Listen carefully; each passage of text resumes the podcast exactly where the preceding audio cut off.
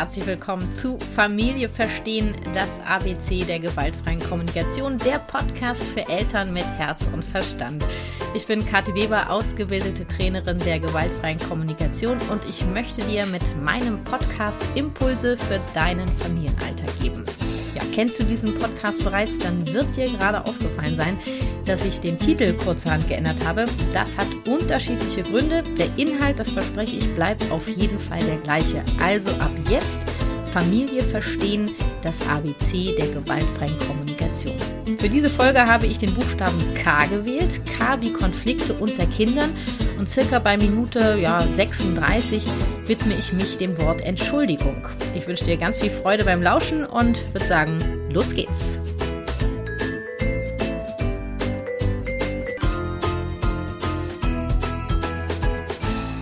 Streit kommt in den besten Familien vor. Ja, so heißt es doch gerne mal. Und ich kann bestätigen, dass Streit oder Konflikte in jeder Familie vorkommen, frei von der Bewertung, ob die Familie in meinen Augen nun gut oder schlecht ist. Nur warum streiten wir?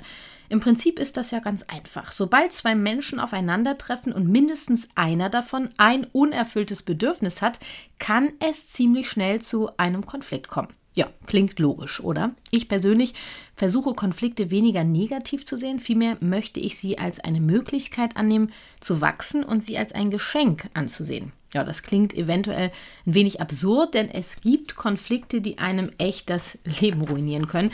Doch ich bin der Überzeugung, je heftiger sich ein Konflikt für mich anfühlt, desto wichtiger scheint es mir, mich mit mir zu verbinden. Tiefer in mich hineinzuschauen. Was fehlt mir?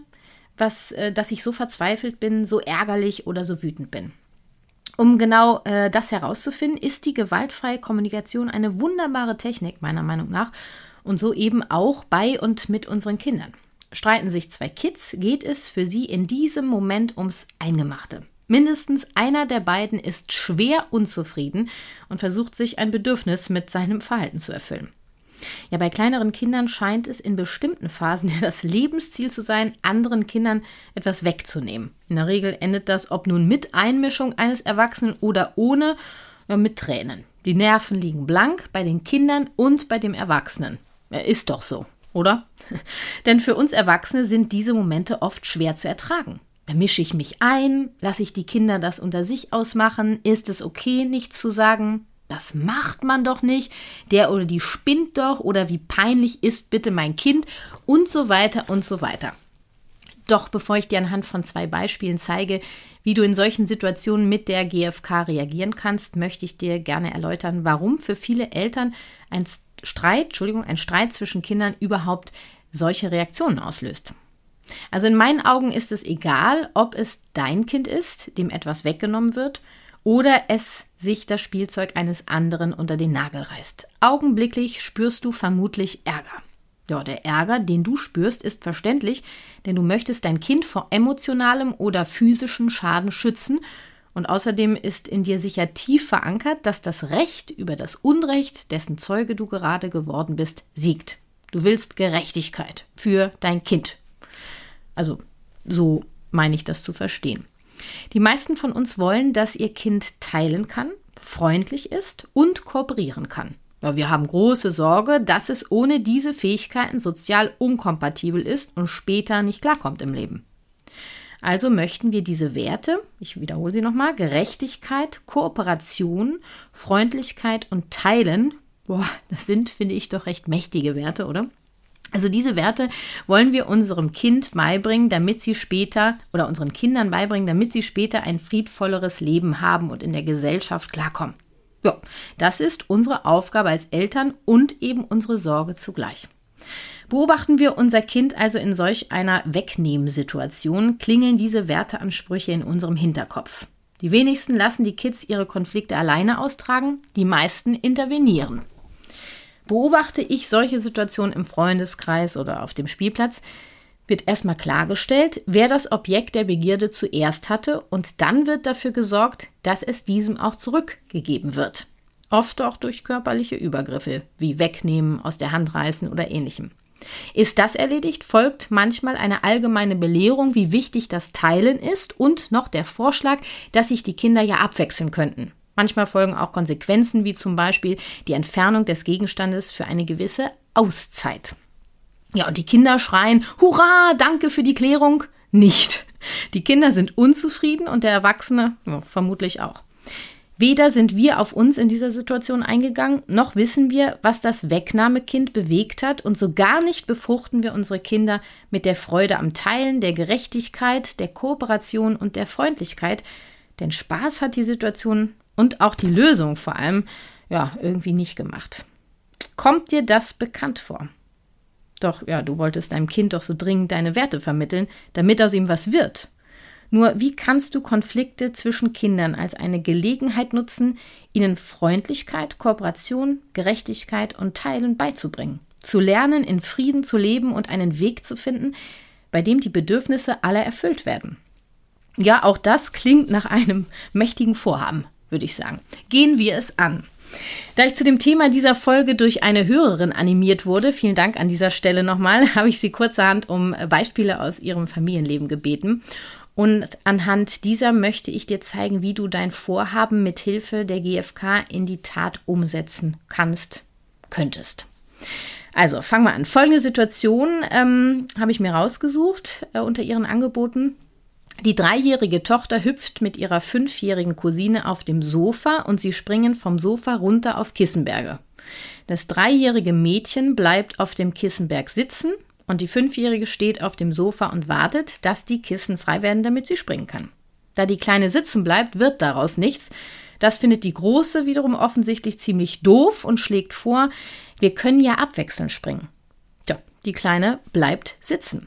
Jetzt ist die Große wütend und schreit die Kleine an. Geh runter vom Kissen, geh jetzt weg. Und die Kleine brüllt zurück, sag das nicht, sei still. So, während dieser ganzen Situation sitzt die Mutter die ganze Zeit im Raum und bekommt alles von Anfang an mit. Wenn du magst, schlüpf doch gerne jetzt in die Rolle der Mutter oder mach aus der Mutter einen Vater, wie auch immer. Äh, du sitzt also am Tisch und im gleichen Raum findet die oben geschilderte Situation statt. Ja, wann ist der Zeitpunkt einzugreifen und äh, ob überhaupt?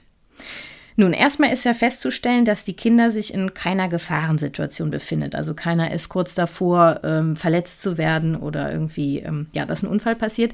Daher schlage ich vor, tatsächlich die Situation erstmal zu beobachten und nutz doch die Zeit und verbinde dich mit dir selber. Das machst du mit den vier Schritten der GfK, also mit der Technik der gewaltfreien Kommunikation. Die, ähm, genau, der erste Schritt ist die Situation. Das heißt, wir beobachten die Situation ohne zu bewerten. Das haben wir im Prinzip gerade gemacht, indem ich dir die Situation geschildert habe. Da habe ich schon meiner Meinung nach versucht, weitestgehend Beobachtung, äh, Bewertung, Entschuldigung, rauszulassen. Also nochmal kurz, die Kleine sitzt auf dem Kissenberg und die Große möchte springen und wartet, bis der Berg frei wird. Die Kleine bleibt sitzen. So, im zweiten Schritt äh, kümmerst du dich um deine Gefühle. Wie fühlst du dich, wenn du diese Situation beobachtest? Weiß nicht, bist du vielleicht nervös? Bist du angespannt? Bist du vielleicht hilflos oder sauer?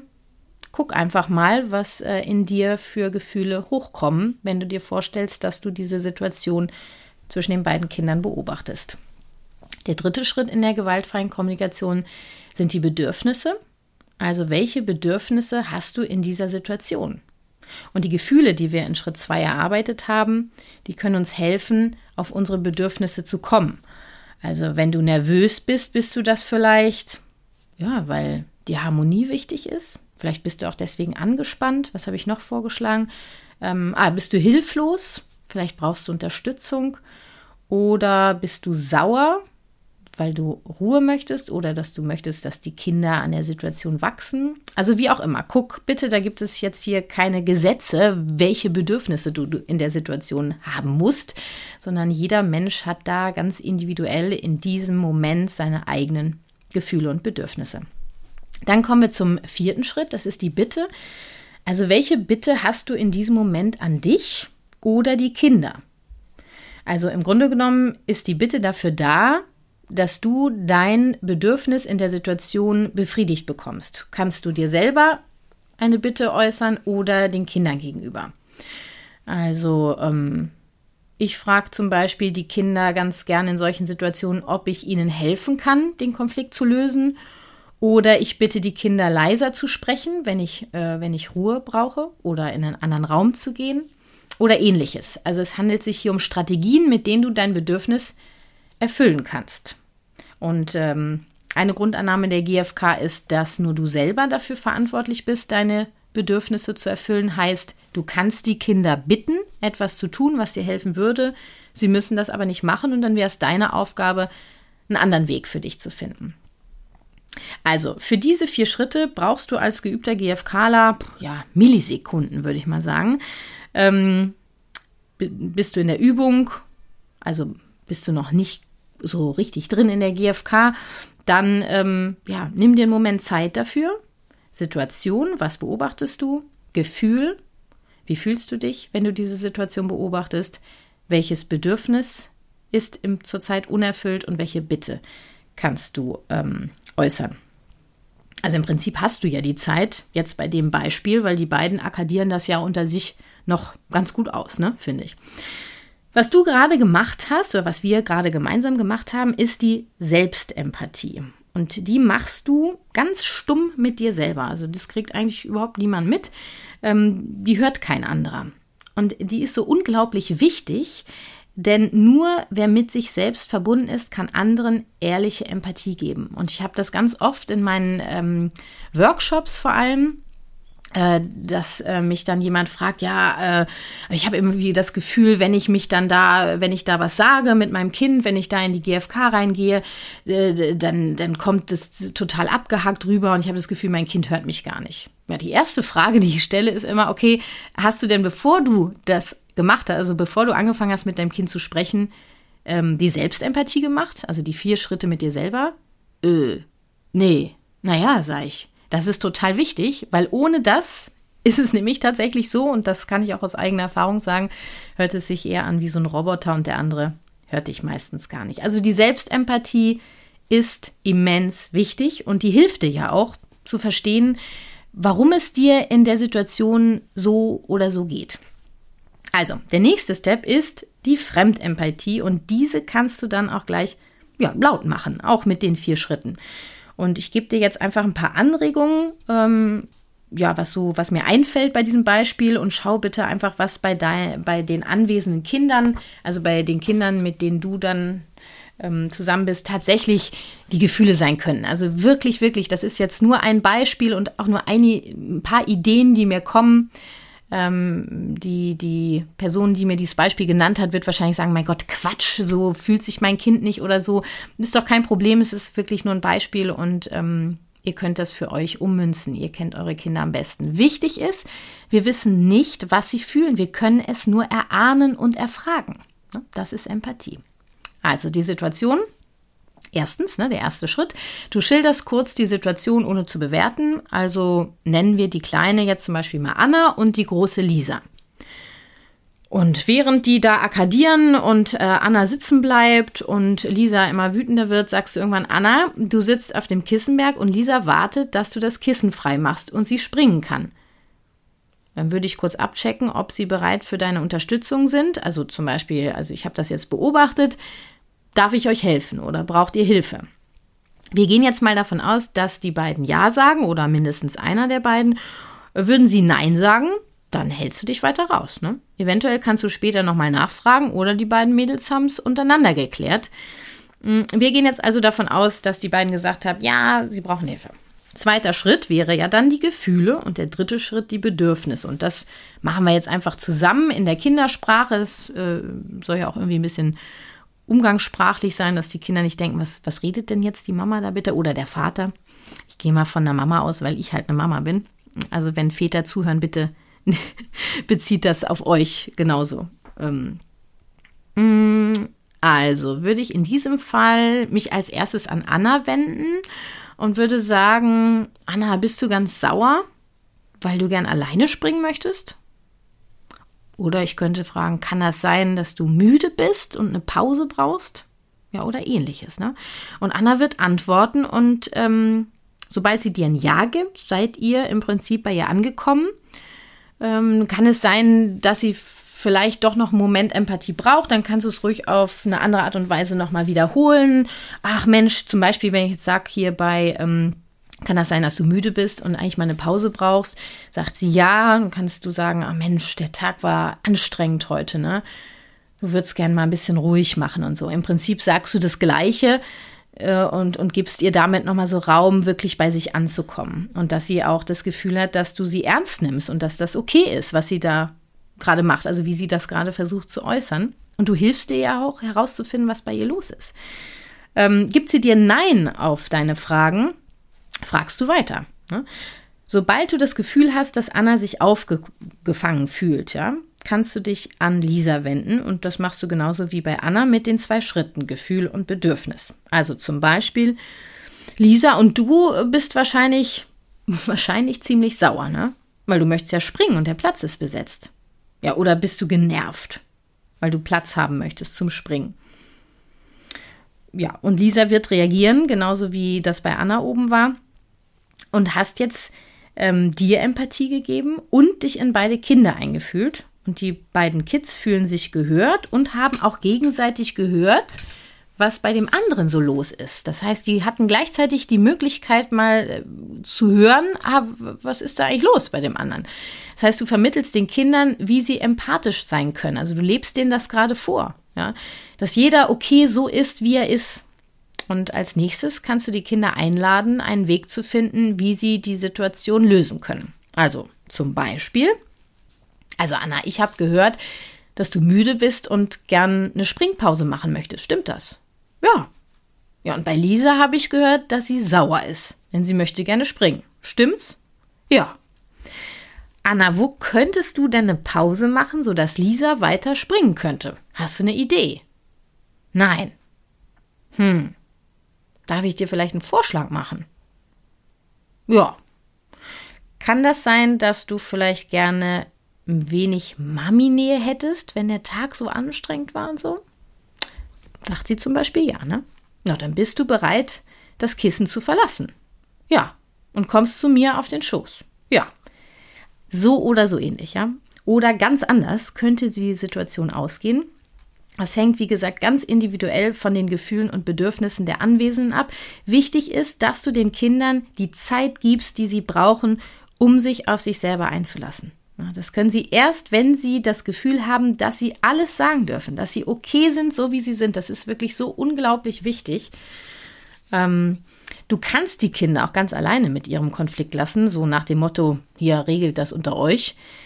Nur auf diese Art und Weise kannst du ihren Konflikt nicht nutzen, um ihnen etwas für ihr Leben mitzugeben. Außerdem hast du sie in diesem Fall ja erst einmal alleine gelassen. Also du greifst ja erst ein, wenn du das Gefühl hast, du könntest mal fragen, ob sie Hilfe gebrauchen könnten. Also erst mal beobachten. Schau jedes Mal, wie die Situation ist. Mal finden sie alleine eine Lösung, mal brauchen sie Hilfe. Und den Satz, macht das unter euch aus, könntest du umwandeln in Braucht ihr Hilfe?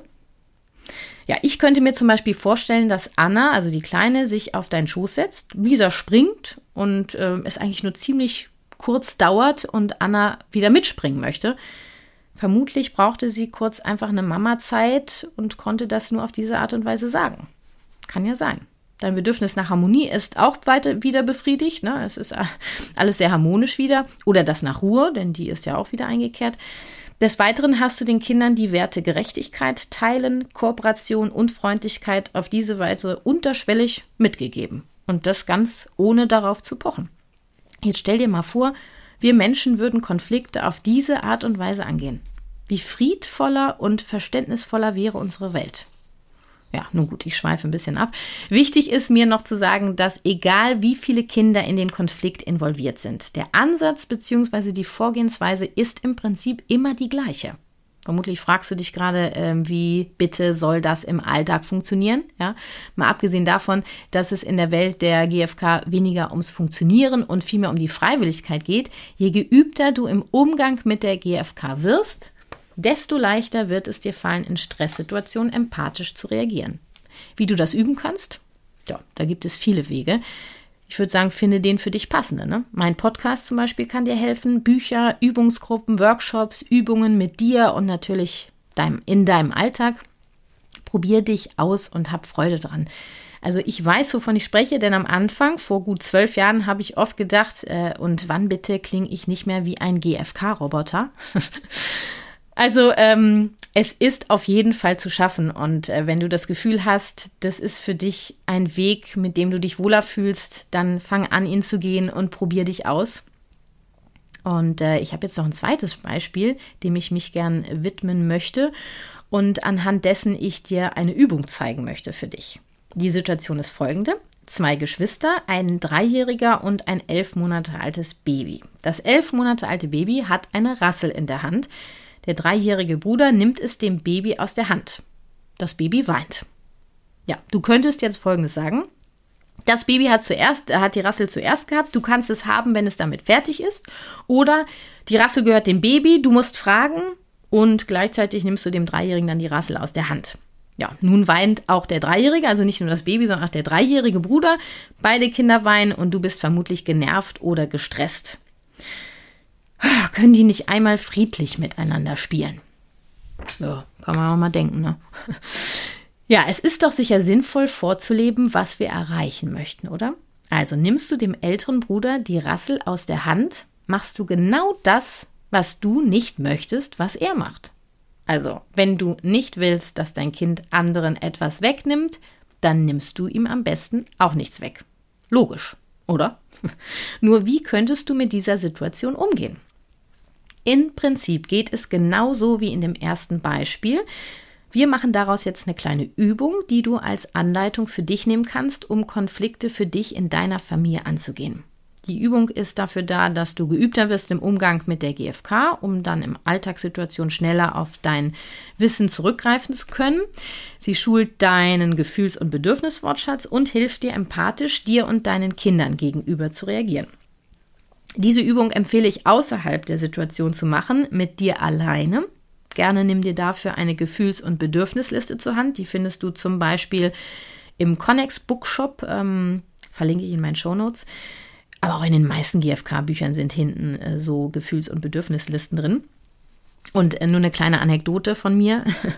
Ich habe am Anfang meiner GFK-Zeit tatsächlich sehr oft äh, abends, wenn mein Kleiner geschlafen hat, in der Küche gesessen und habe mir einen Konflikt des Tages vorgenommen und äh, habe mit meiner Gefühls- und Bedürfnisliste gesessen, manchmal auch mit äh, verschiedenen Büchern, weil jede GFK-Liste ist auch irgendwie unterschiedlich. Und es gab so die eine oder andere Freundin, die mich da gern mal belächelt hat. Mittlerweile belächelt mich da keiner mehr. Ich brauche auch nur noch selten diese Liste. Also es ist auf jeden Fall völlig in Ordnung, sich da am Anfang durchzuackern. Mm, die GfK lässt sich auf so viele Arten und Weisen üben. Solche Übungen, die ich dir jetzt vorstelle, mit dir selbst sind ein Teil davon.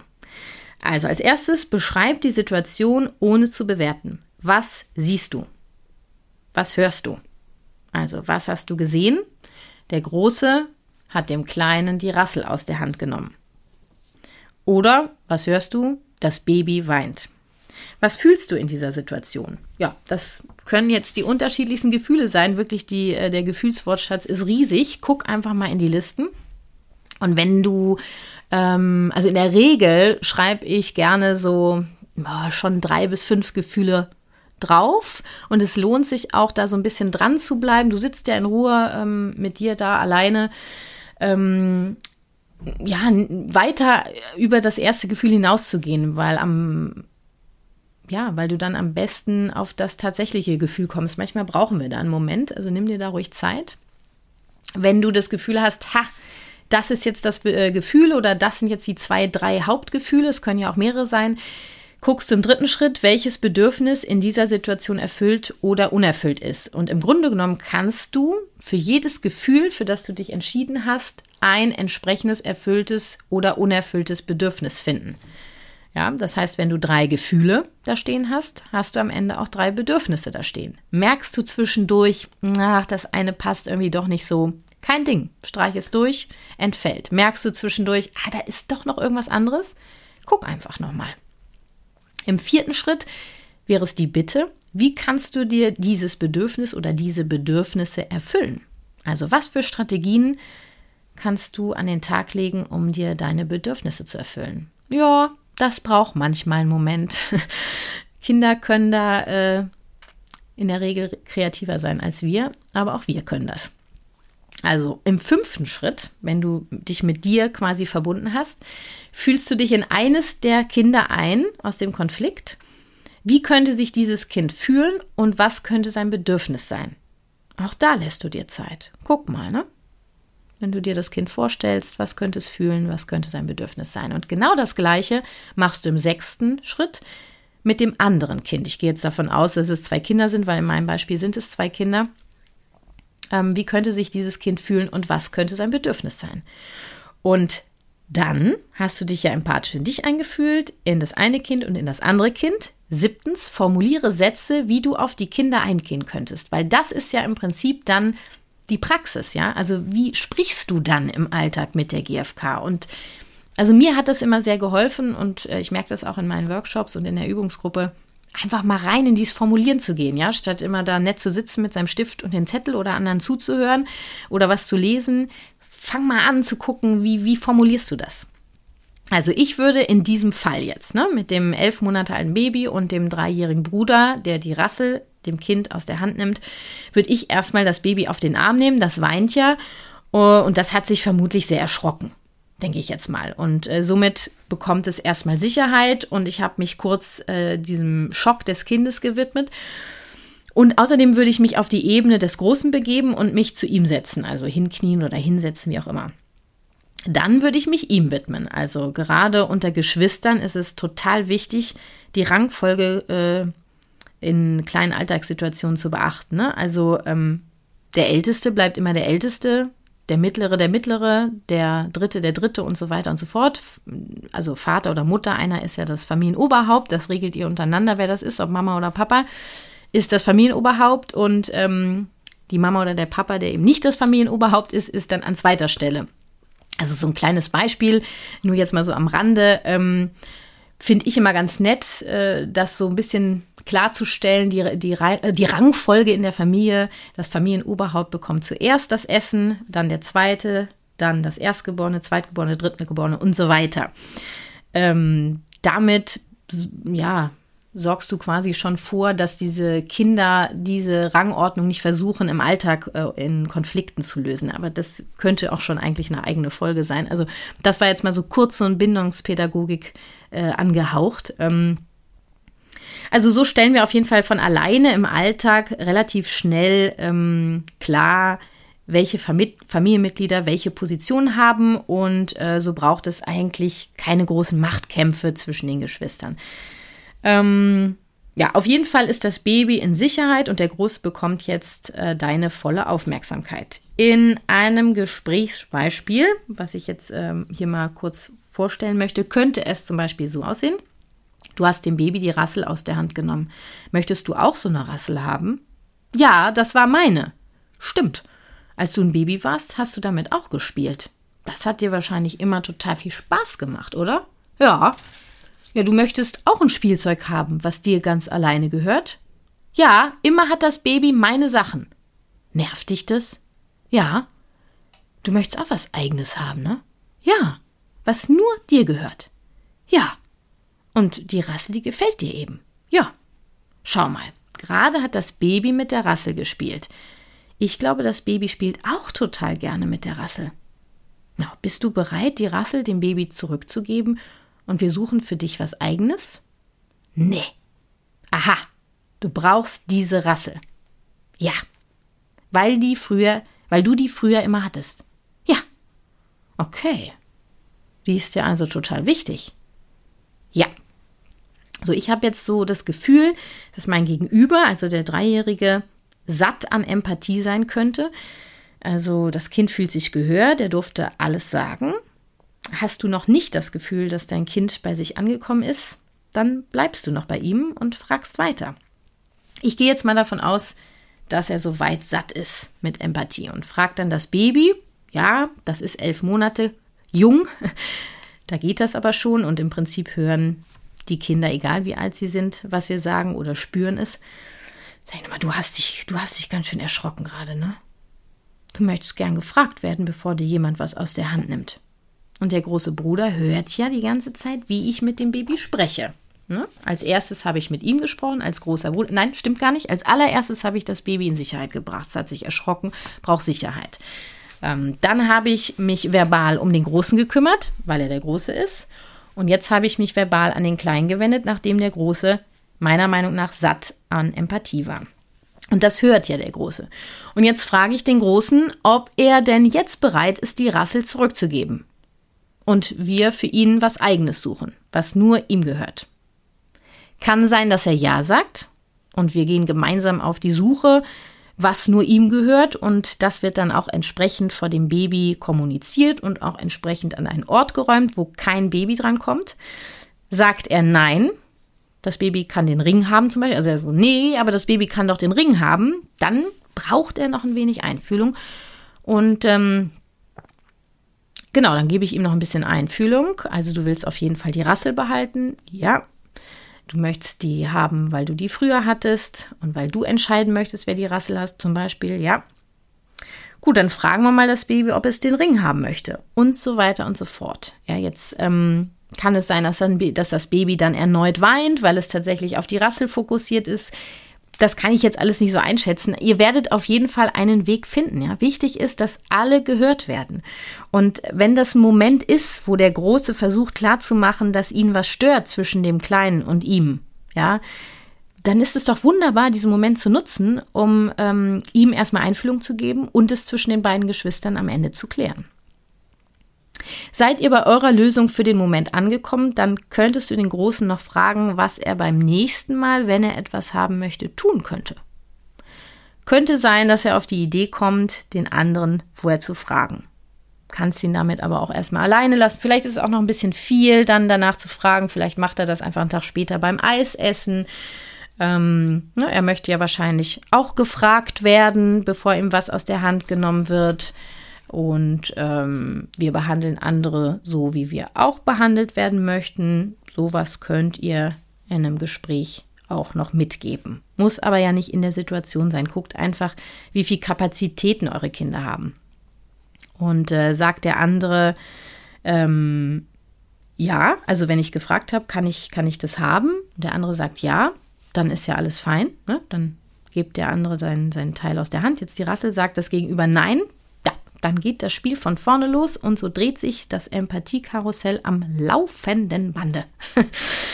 Aber es geht ja auch nicht darum, ein für alle Mal einen Konflikt für immer gelöst zu haben. Ja, Konflikte tauchen immer wieder auf und immer wieder können wir sie willkommen heißen. Begrüßen, um für das Leben zu lernen, unseren Kindern vorzuleben, wie wir friedvoll Konflikte lösen können. Hm. Das Kind, welches etwas wegnimmt, ist nicht böse und das Kind, welches nicht teilen möchte, ist kein Egoist.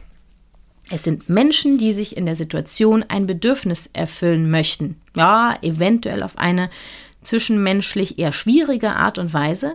Helfen wir ihnen, Wege zu finden, wie sie sich ihre Bedürfnisse zielführend und friedlich erfüllen können. Jetzt möchte ich noch kurz auf Gefahrensituationen eingehen, ähm, weil jetzt höre ich vielleicht den einen oder anderen sagen, ja genau, und dann haut da einer mit der Schippe äh, dem anderen auf den Kopf und ich mache erstmal ganz entspannt Selbstempathie. Ähm, Nee, da greifst du selbstverständlich sofort ein. Das ist die sogenannte schützende Gewalt.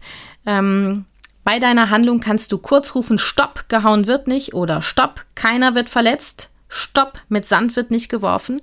Wichtig ist, dass du diese Sätze mit einer Handlung verbindest und die Kinder auseinander nimmst oder das gefährdete Kind entfernst, in Sicherheit bringst. Ja?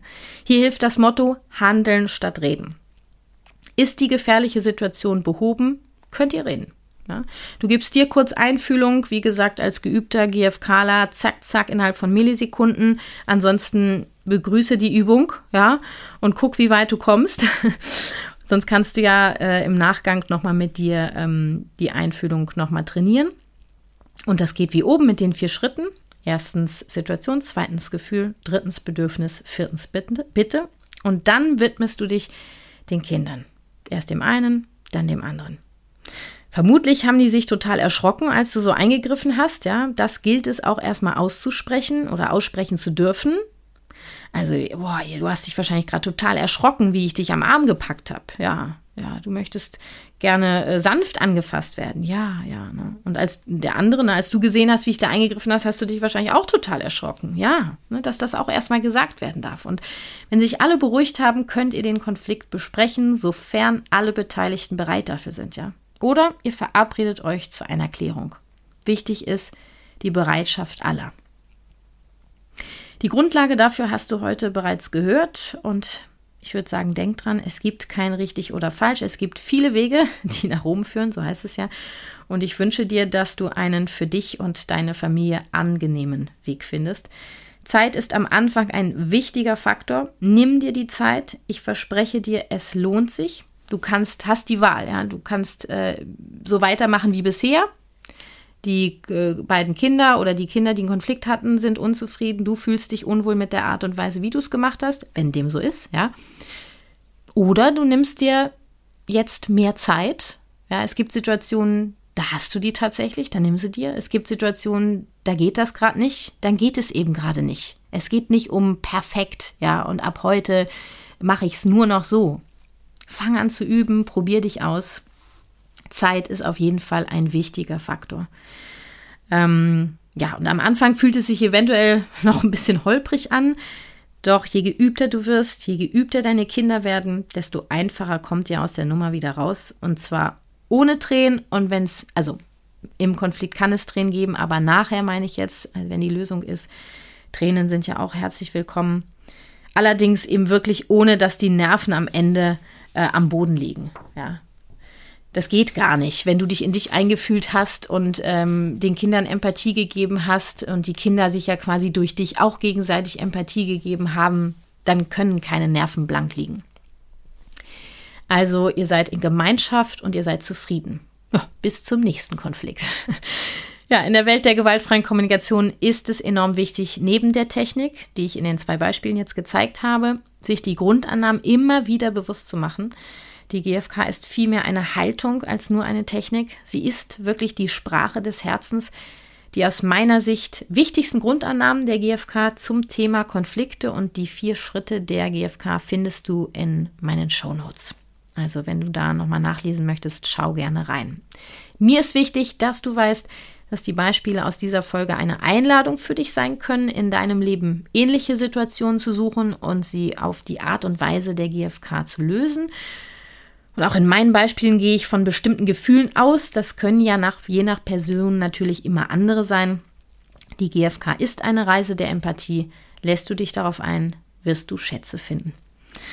So, und jetzt wollte ich mich ja gern noch ähm, dem Wort Entschuldigung widmen.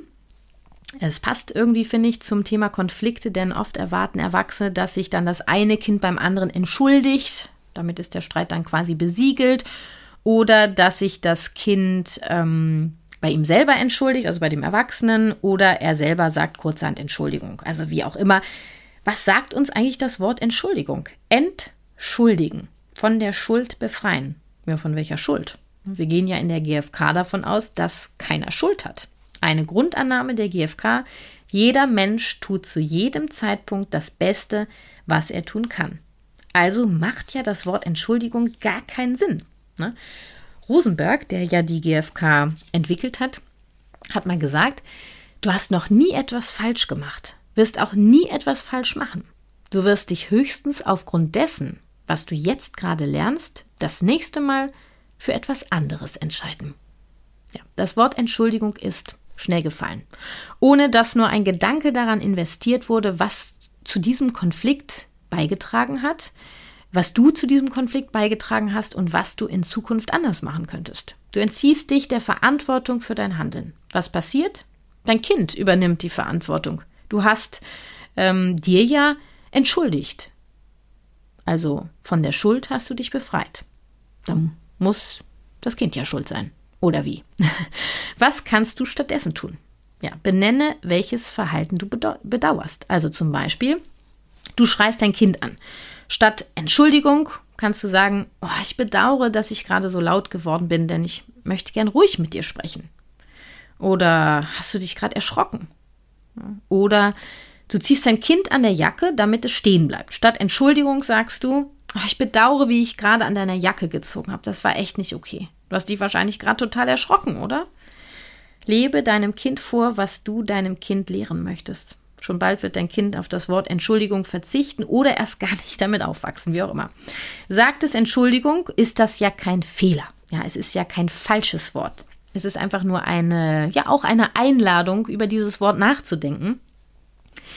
Ich fahre da mittlerweile sehr gut auf das Wort zu äh, verzichten, weil es für mich einfach überhaupt keinen Sinn mehr macht. Und ich bedauere viel lieber ein Verhalten, was ich gemacht habe.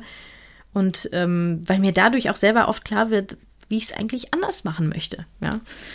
Ähm, also sagt dein Kind dann doch mal Entschuldigung, kannst du es fragen, bedauerst du gerade, wie du XY gemacht hast oder was du gerade gesagt hast?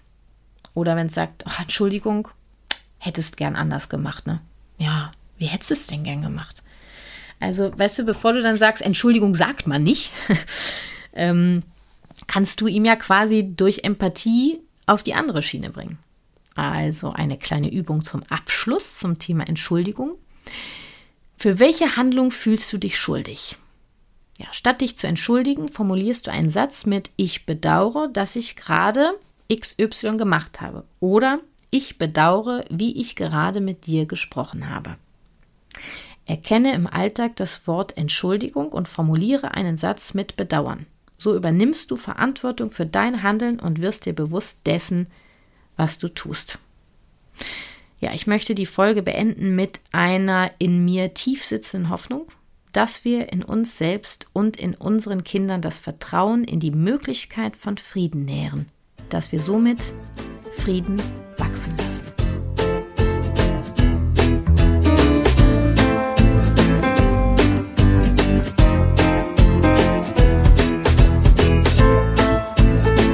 Das war Familie verstehen, das ABC der gewaltfreien Kommunikation, der Podcast für Eltern mit Herz und Verstand. Ja, ich wünsche mir, dass du Impulse für dich und deinen Familienalltag mitnehmen konntest und freue mich über dein Feedback bei Instagram. Da findest du mich unter ktw bei Herzenssache oder per Mail kati.kw-herzenssache.de. Außerdem kannst du mir auch gerne Themenvorschläge schicken. Was würdest du gerne mal für ein Thema mit der gewaltfreien Kommunikation hier im Podcast behandeln? Ich freue mich auf deine Impulse. Ja, und bei meiner Vision, so viele Eltern wie möglich von der GfK zu begeistern, kannst du mir helfen. Wie? Ja, indem du mir überall da, wo es dir möglich ist, eine Bewertung zu diesem Podcast hinterlässt. Ich danke dir jetzt schon sehr für deinen Support. Alle Infos zu meiner Elternberatung und meinen GFK-Workshops für Eltern, die Übungen und Links zu dieser Folge findest du selbstverständlich in meinen Show Notes. Wir hören uns am 1. April mit einer neuen Folge wieder, wenn du magst, und das ist kein Aprilscherz. Ich freue mich auf dich. Ganz liebe Grüße und bis dann, deine Kathi.